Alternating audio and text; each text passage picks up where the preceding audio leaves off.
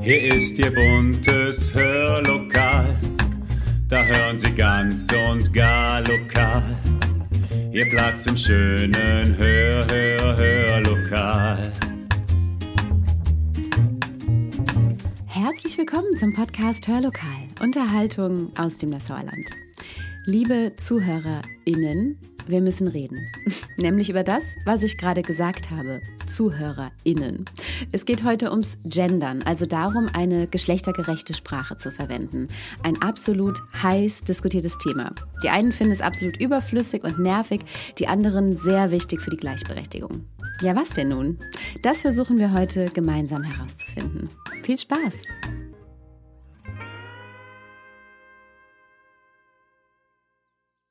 Und damit herzlich willkommen, liebe ZuhörerInnen oder liebe Zuhörende oder liebe Zuhörerinnen und Zuhörer. Sie merken schon, das ist ja heute alles nicht mehr so einfach mit der Anrede im Deutschen, denn das Gendern wird heiß diskutiert. Verständlich, wenn Sie mich fragen, denn es gibt sowohl Vor- wie auch Nachteile. Und dieses Gendern, das macht unheimlich viel mit uns und zeigt, wie mächtig eigentlich Sprache ist. Ich verspreche Ihnen, Sie werden nach diesem Podcast überrascht sein, was kleine Wortendungen für eine Macht haben können und dass das auch mit Studien belegbar ist. Tja, aber warum spreche ich gerade an so einem schönen, sonnigen Sonntagmorgen mit Ihnen über so ein leidiges Thema?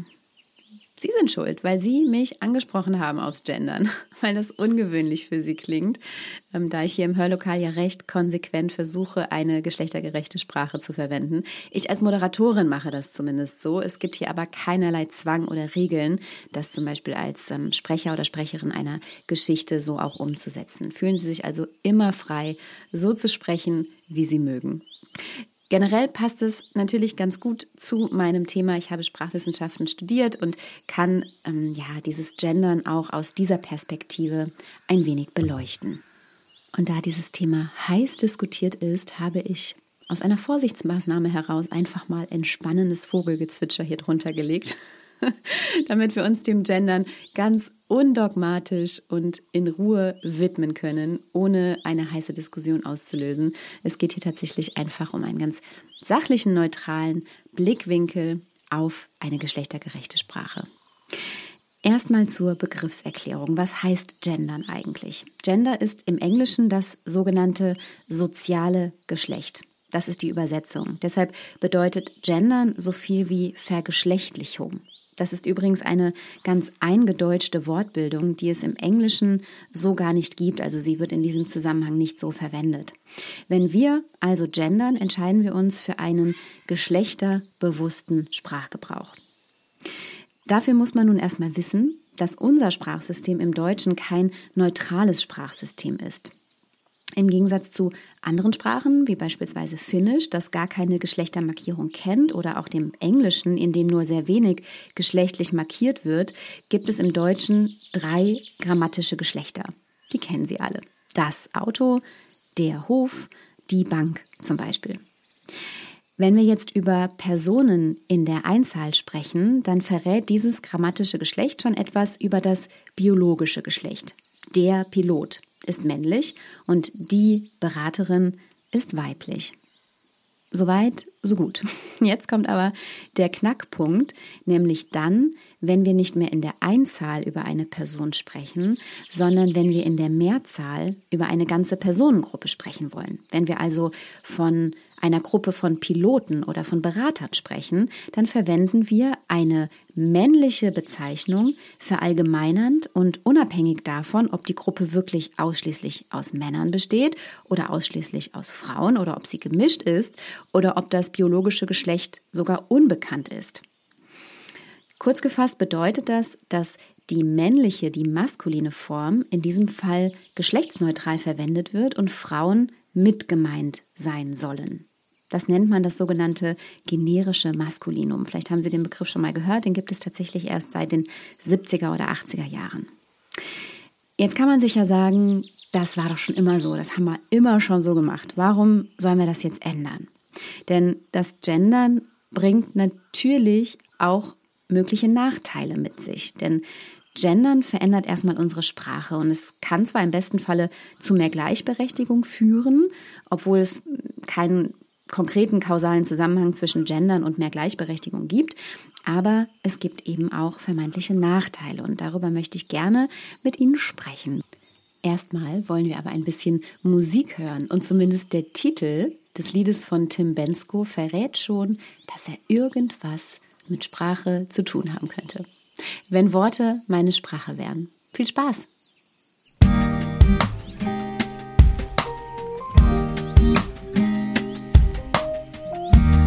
Worte meine Sprache wären, ich hätte dir schon gesagt, in all den schönen Worten, wie viel mir an dir lag. Ich kann dich nur ansehen, weil ich dich wie eine Königin verehre. Doch ich kann nicht auf dich zugehen, weil meine Angst den Weg versperrt. Mir fehlen die Worte, ich hab die Worte nicht, dir zu sagen, was ich fühle. Ich bin ohne Worte, ich finde die Worte nicht. Ich hab keine Worte für dich. Mir fehlen die Worte, ich hab die Worte nicht, dir zu sagen, was ich fühle. Ich bin ohne Worte, ich finde die Worte nicht. Ich hab keine Worte für dich.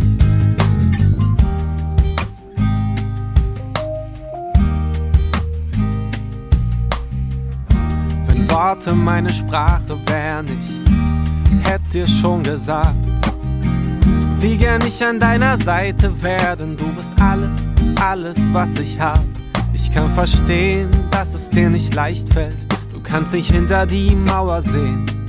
Aber ich begreife nicht, dass es dich so kalt lässt. Dir könnte der Himmel auf Erden entgehen. Der Himmel auf Erden. Mir die Worte, ich hab die Worte nicht, dir zu sagen, was ich fühle. Ich bin ohne Worte, ich finde die Worte nicht. Ich hab keine Worte für dich. Mir fehlen die Worte, ich hab die Worte nicht, dir zu sagen, was ich fühle. Ich bin ohne Worte, ich finde die Worte nicht. Ich hab keine Worte für dich.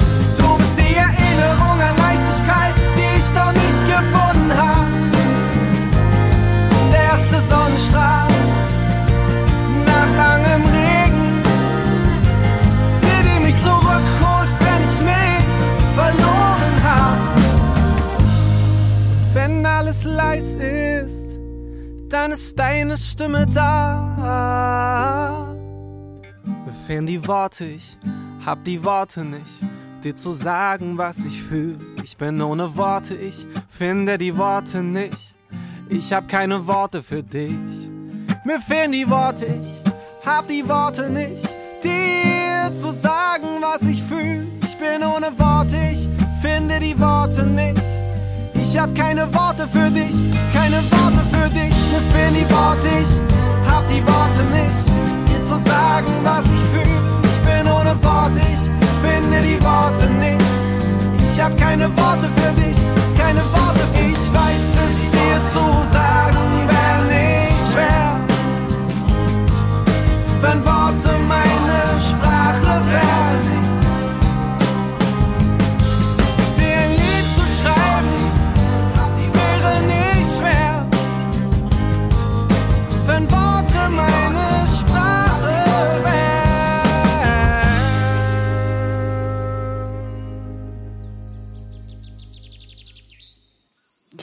Diesem wunderschönen Titel von Tim Bensko beschäftigen wir uns jetzt erstmal mit den vermeintlichen Nachteilen des Genderns. Die möchte ich Ihnen nämlich nicht vorenthalten. Der erste Nachteil ist natürlich, dass Sprachwandel von vielen Menschen tatsächlich als negativ empfunden wird. Schließlich haben wir in der Schule ganz mühsam gelernt, wie man schreibt. Sie erinnern sich noch an die Rechtschreibreform in den 90er Jahren und auch an die Diskussionen, die es damals gab. Ich erinnere mich tatsächlich noch sehr gut, denn ich war damals gerade frisch auf dem Gymnasium und musste mein ja mühsam erarbeitetes Rechtschreibwissen gegen ganz neue Regeln eintauschen. Und ich sage Ihnen was, das war ätzend. Und ich erinnere mich auch noch, wie doof ich es fand, ein Doppel-S statt ein scharfes S zu verwenden. Das sah einfach falsch aus für mich. Es war unästhetisch oder zumindest irritierend. Und es hat lange gedauert, bis ich das nicht mehr so empfand. Heute wiederum kann ich es mir andersherum nicht mehr vorstellen. Kurzum, Unbekanntes und Neues ist anstrengend für unser Gehirn. Wir brauchen dafür mehr kognitive Ressourcen. Und das macht eben meist erstmal nicht so viel Spaß. Aber je öfter wir neue Wörter verwenden, desto mehr neuronale Verknüpfungen bildet unser Gehirn. Ein bisschen so, ja, wie beim Sprachenlernen quasi. Und irgendwann fällt es uns leichter und leichter und wir denken gar nicht mehr groß darüber nach. Nichtsdestotrotz ist es so, dass Sprachwandel erstmal oft für Unmut sorgt, gerade dann, wenn er aufoktroyiert vorkommt, also wenn man sich gezwungen fühlt, etwas in seinen Sprachgebrauch übernehmen zu müssen.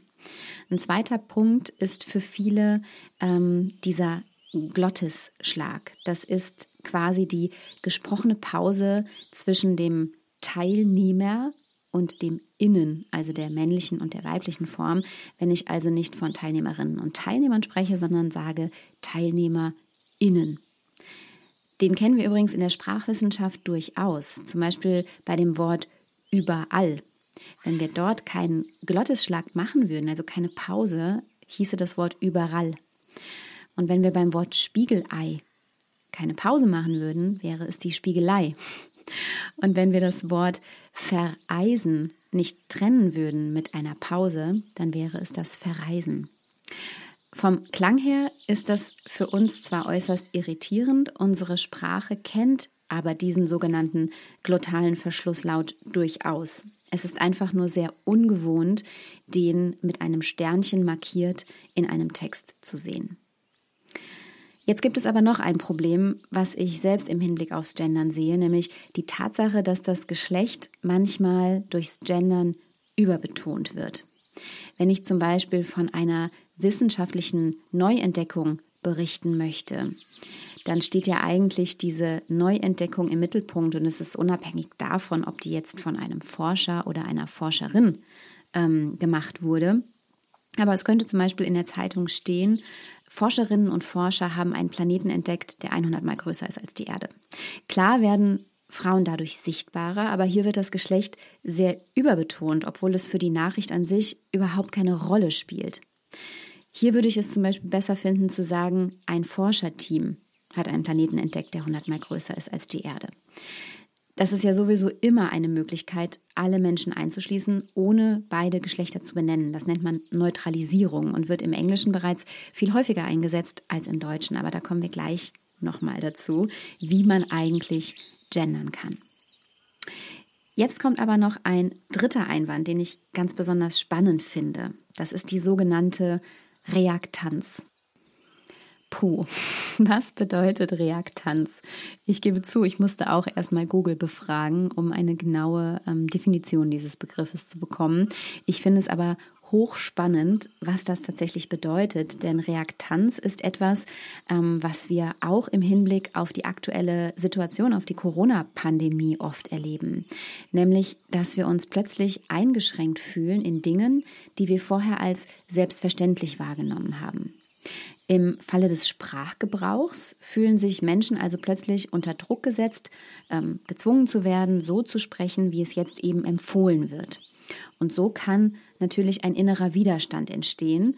Und dieser innere Widerstand ist ja vom Grunde her erstmal nicht schlimm und auch vollkommen menschlich, kann aber in der Konsequenz unterbewusst dazu führen, dass man sich nicht nur ja, gegen den Sprachwandel sträubt, sondern auch gegen das ganze Thema, warum der Sprachwandel überhaupt erst entsteht, nämlich das Thema Gleichberechtigung.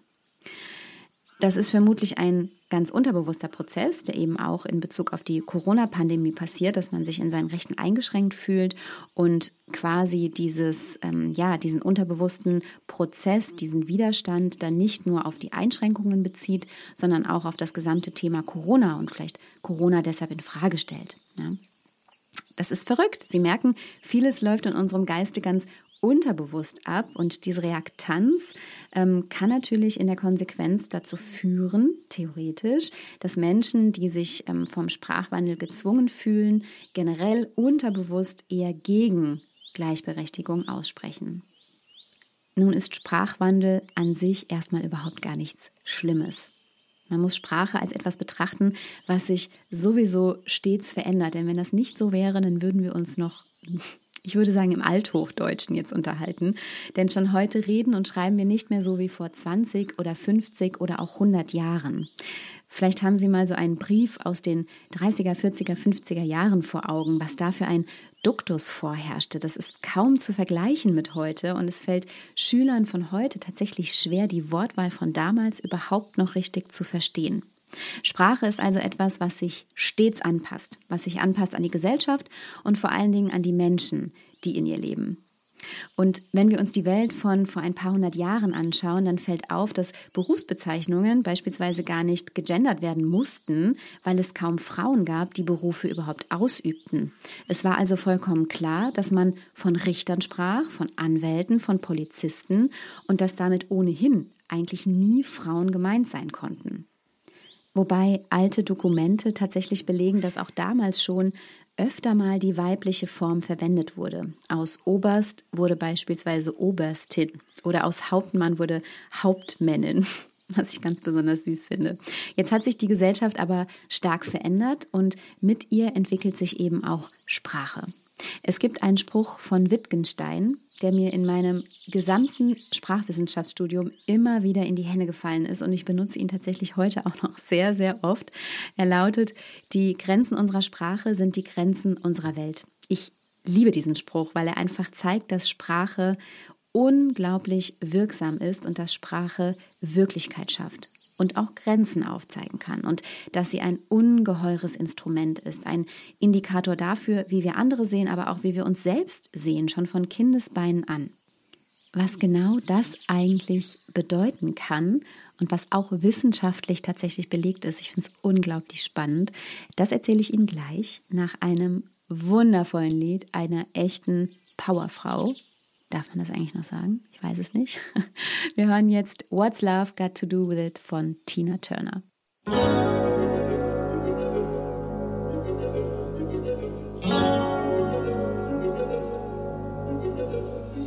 You must understand, though the touch of your hand makes my pulse react. That it's only the thrill boy meeting girl, opposites attract. It's physical, only logical. You must try to ignore that it means more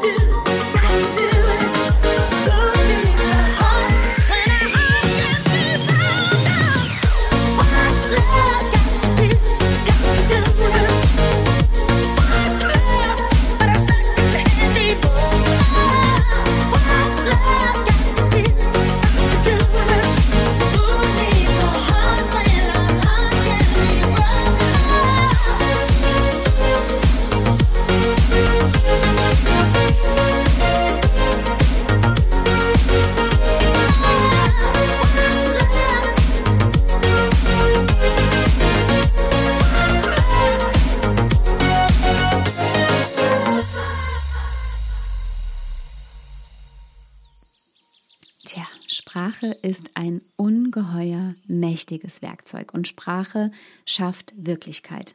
Deshalb sollten wir mal darüber sprechen, warum es wichtig sein kann, eine geschlechtergerechte Sprache zu verwenden. Wir wenden uns jetzt also den Vorteilen des Genderns zu. Ich möchte dafür ein kleines Experiment mit Ihnen machen. Und zwar sage ich Ihnen jetzt einen Satz, das sind eigentlich zwei, und Sie lassen sich diese Sätze mal durch den Kopf gehen. Okay?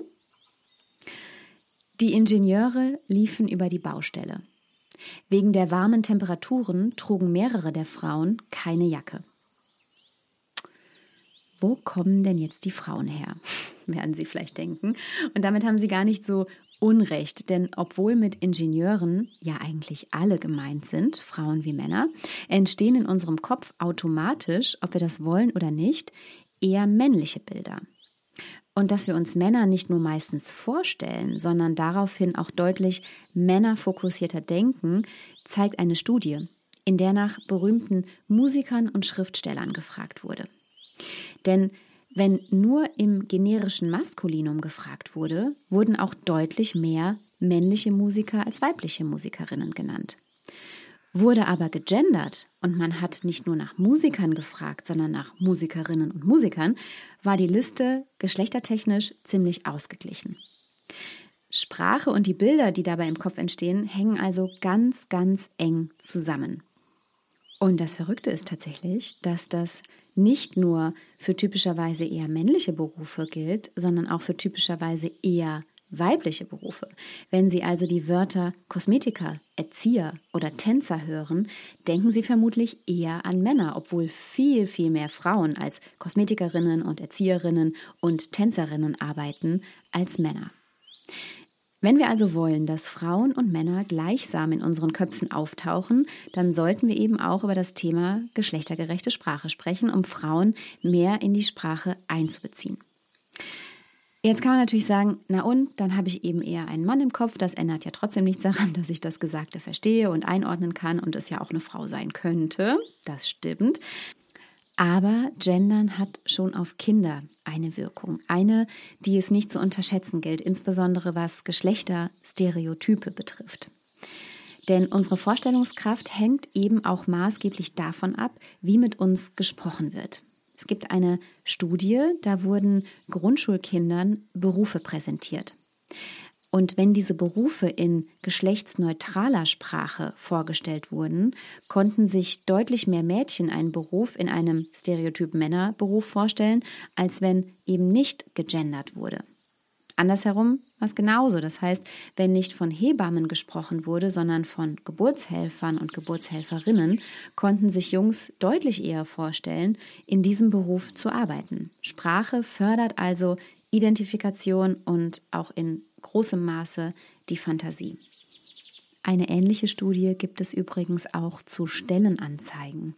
Da wurden die Teilnehmenden gebeten, sich Stellenanzeigen anzuschauen und dann daraufhin die fiktiven Bewerbungen. Und die Bewerbungen sollten angeschaut werden, die Lebensläufe etc. Und dann sollte eingeschätzt werden, ob die Person in, diesem, in dieser Bewerbung gut auf den Job passen könnte. Wenn in der Stellenanzeige vorher stand, dass ein Geschäftsführer gesucht wird, wurden weibliche Bewerber automatisch als weniger passend eingestuft. Wenn von Geschäftsführer und dann in Klammern so ein M für männlich, Schrägstrich W für weiblich dahinter stand, kamen wir der Sache schon ein bisschen näher. Es wurde geschlechtsneutraler, aber einigermaßen ausgeglichen war es tatsächlich erst, als in den Stellenanzeigen stand ein Geschäftsführer oder eine Geschäftsführerin. Da wurden dann tatsächlich auch die weiblichen Bewerberinnen eher dafür, ja, befähigt erklärt, zu diesem Job tatsächlich zu passen. Geschlechtergerechte Sprache scheint auch hier also ein deutlichen Unterschied in unserer Wahrnehmung zu machen. Tja, die Frage ist jetzt natürlich, wie gendern wir denn eigentlich richtig und möglichst so, dass es nicht so furchtbar anstrengend ist? Es gibt erstmal eine gute Nachricht. Es gibt beim Gendern eigentlich kein richtig und kein falsch und es wird auch niemand verteufelt, wenn er nicht direkt immer korrekt gendert. Bevor ich Ihnen aber die drei Formen näher bringe, in denen man gendern kann, hören wir erstmal wieder ein bisschen Musik. Und da habe ich mir eine ausgesucht, die hm, geschlechtlicher nicht hätte sein können, zumindest vom Titel her. Wir hören nämlich jetzt Shania Twain mit Man, I Feel Like a Woman. Let's go, girls.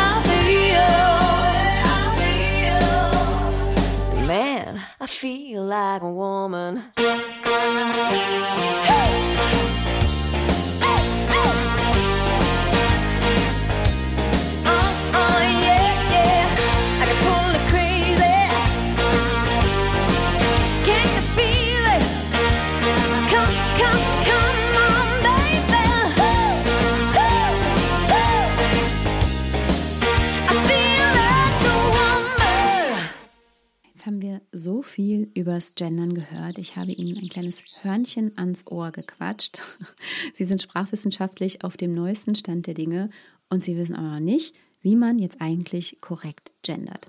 Ich habe es vor dem Song schon gesagt, ein richtig und ein falsch gibt es im Grunde nicht. Es gibt einfach verschiedene Formen, in denen man gendern kann. Entweder man nutzt die sogenannte Feminisierung, das ist das, was wir in der gerade in der gesprochenen Sprache sehr sehr häufig noch hören. Das bedeutet, ich nenne einfach beide Geschlechter. In dem Fall zum Beispiel liebe Teilnehmerinnen und Teilnehmer. Das ist ein bisschen länger und umständlicher, ist aber derzeit noch die am meisten genutzte Form. Die lesen wir auch gerade in Schriftstücken noch sehr, sehr häufig die sogenannte Feminisierung. Dann gibt es die Variante, die ein bisschen mehr Sprachkreativität erfordert, nämlich diejenige, ich hatte sie eben schon mal angedeutet, in der man geschlechtsneutrale Begriffe findet. Wir könnten zum Beispiel statt Mitarbeiterinnen und Mitarbeiter einfach von einem Team sprechen. Oder wir könnten statt von Teilnehmerinnen und Teilnehmern zu sprechen einfach Teilnehmende sagen. Oder Lehrende statt Lehrerinnen und Lehrer. Das erfordert, wie gesagt, Sprachkreativität und auch das ist fürs Ohr ein bisschen ungewohnt, nimmt ihnen aber definitiv den Druck, sich über Geschlechtsneutralität Gedanken machen zu müssen, denn damit umgehen sie quasi dieses Problem. Die neueste Form im Gendern ist das sogenannte Genderzeichen. Das ist das mit dem Sternchen oder mit dem Doppelpunkt, was Sie vielleicht schon in vielen ähm, ja, Zeitungen, Magazinen inzwischen gelesen haben und was man tatsächlich ja auch schon in Nachrichtensendungen hört. Das ist sicherlich die ungewohnteste Form, dafür aber auch jene, die am wenigsten Kreativität erfordert und auch relativ kurz ist. Wir sprechen dann eben von TeilnehmerInnen oder LehrerInnen. Wir müssen eigentlich nur lernen, eine Pause zu machen. Und da dürfte man doch eigentlich denken, so schwer ist das gar nicht. Aber natürlich ist es trotzdem sehr ungewohnt, gerade wenn man viele, viele Jahre und Jahrzehnte eben anders gesprochen hat. Was aber hierbei auffällt bei dieser Auflistung an Möglichkeiten, die man beim Gendern hat, ist, dass das Gendern sich im Grunde von alleine finden muss. Denn was sich im Sprachgebrauch schlussendlich durchsetzen wird, entscheiden wir am Ende selbst. Und so ist es schlussendlich schon immer gewesen. Erinnern Sie sich beispielsweise daran, dass vor über 20 Jahren mal ein Wort gesucht wurde, das den Zustand ausdrücken sollte, dass wir nicht mehr durstig sind? Dafür gibt es nämlich in der deutschen Sprache tatsächlich keinen Begriff und es wurde das Wort sit in Anlehnung an das Wort satt auserkoren. Eigentlich ein guter Begriff. Aber nutzen wir ihn? Haben Sie ihn schon mal irgendwo gehört? Nein. Schlussendlich entscheidet einfach die Gesellschaft, was sie annimmt und was nicht und was ihr wichtig ist und was nicht. Klar ist, Sprache formt am Ende mit, wie wir die Welt wahrnehmen und Gendern hat somit schon das Potenzial, der Gleichberechtigung immerhin so einen kleinen Schubs nach vorne zu geben. Ja, und es tatsächlich auch Kindern schon möglich zu machen, sich etwas besser mit etwas identifizieren zu können und die Fantasie zu haben, sich selbst in etwas zu sehen, wenn dieser Begriff eben angepasst ist auf ihr Geschlecht. Ich fasse das jetzt nochmal kurz zusammen, denn Gendern bedeutet eben nicht nur Positives. Gendern kann anstrengend sein, weil es unsere Sprachkreativität herausfordert und weil es ungewohnt fürs Ohr ist. Gendern kann manchmal dazu führen, dass das Geschlecht überbetont wird, obwohl es in diesem Zusammenhang überhaupt gar nicht wichtig gewesen wäre. Und das Gendern kann unter Umständen zur Reaktanz führen. Also den inneren Widerstand nicht nur gegen den Sprachwandel, der uns nicht gefällt, sondern eben auch gegen die Gleichberechtigung allgemein. Aber eine geschlechtergerechte Sprache macht Frauen in unserer Gesellschaft eben auch sichtbarer, und zwar wissenschaftlich belegt. Und viel spannender noch, Jungen und Mädchen fällt es viel leichter, sich einen Beruf zum Beispiel für sich selbst vorzustellen, wenn die Berufe gegendert werden. Für die eigene Identifikation ist es also von immenser Bedeutung. Wahnsinn, oder? Gendern wirkt also unterbewusst gegen das, was in unserem vorherigen Sprachgebrauch normal war, nämlich dass wir uns unter maskulinen Begriffen wie Piloten, Erziehern oder Beratern eben immer eher Männer vorgestellt haben und Frauen dadurch aus unserem Kopf ausgeschlossen haben. Ganz unabsichtlich natürlich, denn diese Prozesse laufen unterbewusst ab. Ich möchte Ihnen gerne zum Schluss dieses kleinen Gender-Podcasts äh, ein Zitat nennen von dem Linguisten Rudi Keller, der den Prozess des Sprachwandels ja sehr, sehr spannend beschreibt. Er sagt nämlich, ein Trampelpfad entsteht, weil eine Vielzahl von Menschen von A nach B geht. Das erzeugt die Regelmäßigkeit des Verhaltens, die nach einer gewissen Zeit dann Spuren zurücklässt.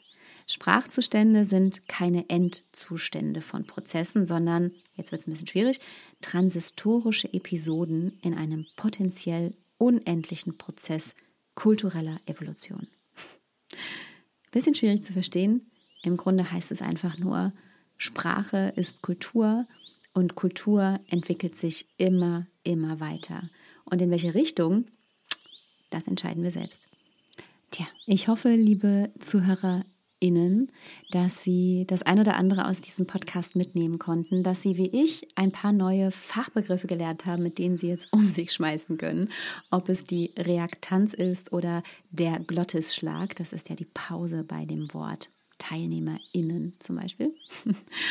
Ähm, und dass sie vielleicht, wenn sie irgendwann nochmal mit dem Thema Gendern konfrontiert werden, ähm, ja, sich einfach ein wenig wissenschaftlich fundierter damit auseinandersetzen können und mit ihrem Gegenüber sprechen können. Spannend ist es allemal und ich bin sehr gespannt, wie sich Sprache in den nächsten 10, 20, 30 Jahren verändern wird. Und in diesem Sinne wünsche ich Ihnen einen wundervollen Sonntag und dass Sie die kommende Woche, die ja wettertechnisch grandios werden soll, ebenso genießen können.